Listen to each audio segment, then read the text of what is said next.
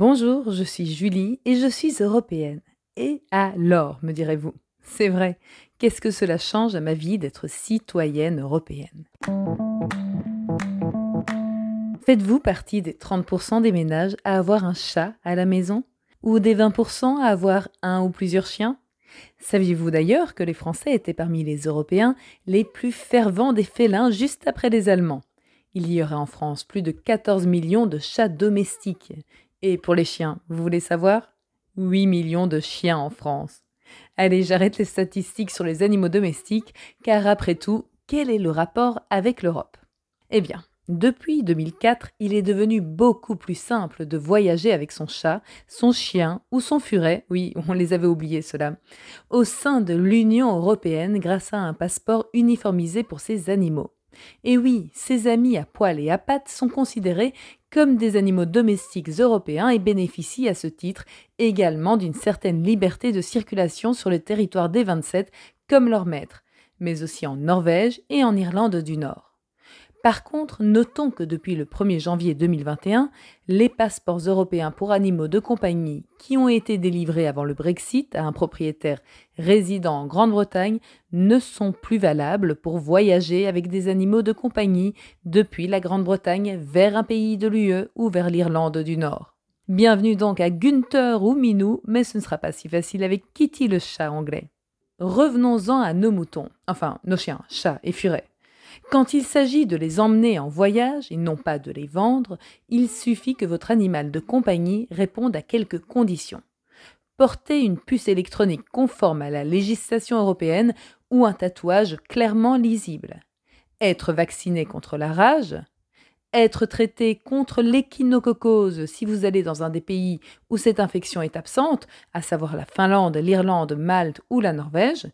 Et enfin, détenir le fameux passeport européen pour animaux de compagnie en cours de validité si vous voyagez depuis ou vers l'UE ou l'Irlande du Nord. Ce dernier reprend toutes les informations que je viens de citer, en plus d'une description de l'animal, ainsi que les coordonnées du propriétaire et du vétérinaire ayant délivré le passeport, qui est valable à vie pour autant que les vaccins antirabiques soient à jour. Et si vous venez depuis un pays en dehors de l'Union, c'est un certificat sanitaire européen qu'il vous faudra. Et là, ça se complique déjà un peu plus, même s'il se base sur un modèle standard européen. Et si vous venez depuis un pays en dehors de l'Union, c'est un certificat sanitaire européen qu'il vous faudra.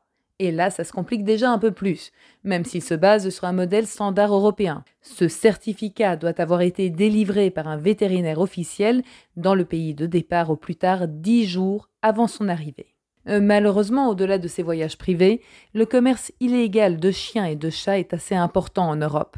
On parle même de criminalité organisée internationale, source de souffrance animale. C'est pourquoi les députés européens appellent à un système européen obligatoire d'enregistrement des chats et des chiens. Pour savoir ce qu'il en est pour les autres animaux, il existe un lien pour connaître les conditions spécifiques par pays à retrouver dans les liens du podcast. L'Union européenne, c'est aussi le financement de projets respectant ses grands objectifs et répondant à des besoins locaux. Alors, je tourne la roulette des projets rendus possibles grâce à de l'argent européen et hop, direction la Guadeloupe à Petit-Bourg, où un parc d'acrobranches a été implanté au cœur de la forêt tropicale de Vallombreuse. Vous savez, ce sont ces parcours dans les arbres, avec des tyroliennes dont raffolent les enfants et les plus grands voltigeurs d'entre nous. Ce sont 230 000 euros que l'Union européenne a investis pour venir en aide aux PME dans les territoires d'outre-mer.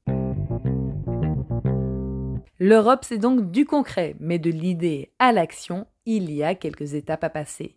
Ce qui est discuté aujourd'hui par nos représentants européens, que nous élisons tous les cinq ans, pourrait bientôt se concrétiser si toutes les institutions européennes se mettent d'accord.